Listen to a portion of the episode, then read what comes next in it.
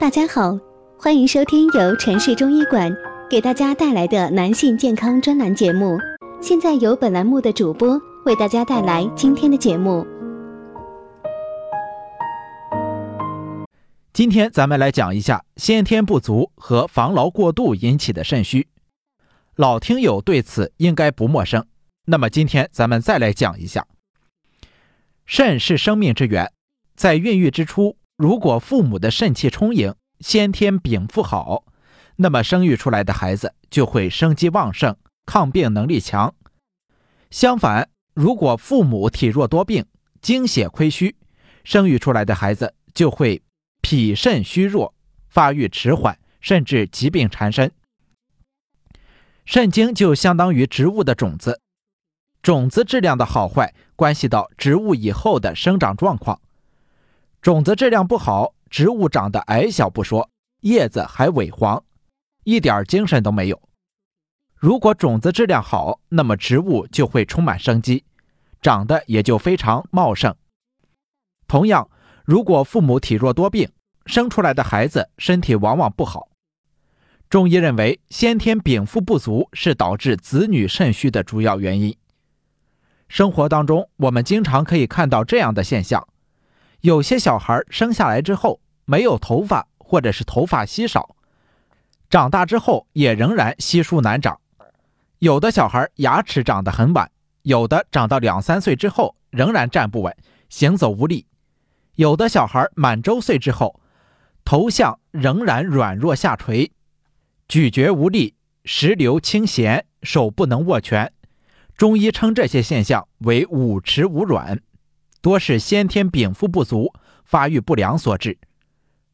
这里我要再次告诫那些手淫过度的朋友，一定要戒除、调理好之后再要小孩，不然是对下一代的不负责任。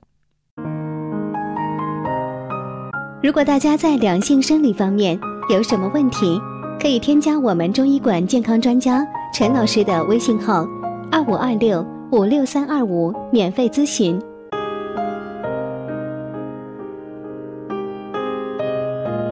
明代著名医学家汪启时认为，因先天者指受气之初，父母成年已衰老，或成劳人防，精血不旺，致令所生之子夭弱。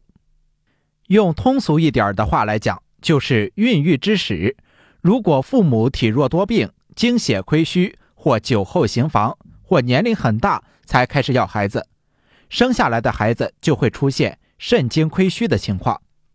当然，先天禀赋不足的孩子，如果后天喂养得法，也可以补先天精气，减少疾病的发生。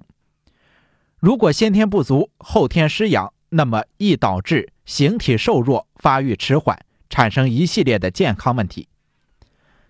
刚才讲了先天不足引起的肾虚，下面再来讲一下房事过频、一泻无度。中医认为，正常的房事能够使全身气血通畅，对健康是无害，而且极有益处的。但是纵欲过度，不知爱护肾精，则会导致肾虚，有损健康。引起肾虚的因素很多，但常见原因还是房事过频、一泻无度。中医认为，正常的房事能够使全身气血通畅，对健康是无害而且有益处的。但是纵欲过度，不知爱护肾精，就会导致肾虚，有损健康。早在两千多年前，我国最早的医典《黄帝内经》当中就曾经明确的指出：以酒为浆，以妄为常，醉以入房，以欲竭其精，以耗散其真，不知持满，不时欲神，勿快其心，溺于生乐，起居无常，故半百而衰也。纵欲的结果必然会使精竭而肾虚。在古今异史当中有记载，汉武帝有一次在寒冬腊月时早起观赏雪景，触冒了阴寒之气。他原本就肾气不充，肾阳不足，触雪冒寒之后，阴寒之气进一步损伤了肾阳之气，生殖器软弱，交合不能勃起。经太医们治疗，吃了许多的药，丝毫没有效果。后来下诏求寻奇方异草，果然得到了一种药。得到这种药之后，这药就由昭仪保管，并由昭仪按时给汉武帝服用。汉武帝每次服这药一完之后，就能够过正常的性生活。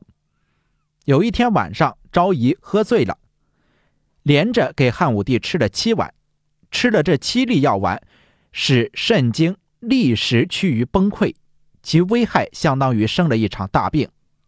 同样，自身因某种原因产生的恐惧、恐慌心理，也能够造成肾的伤害，使肾脏很快发生严重的亏损。此外，七情当中的忧愁或悲伤亦可导致肾虚。俗话有一夜愁白了少年头之说。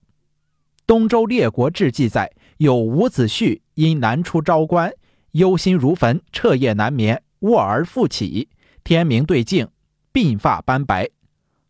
文化大革命浩劫期间，有人因受不白之冤，日夜挨批被斗，在精神上苦受折磨，心伤之极，很短时间内头发猝然苍白，甚至忧郁而死。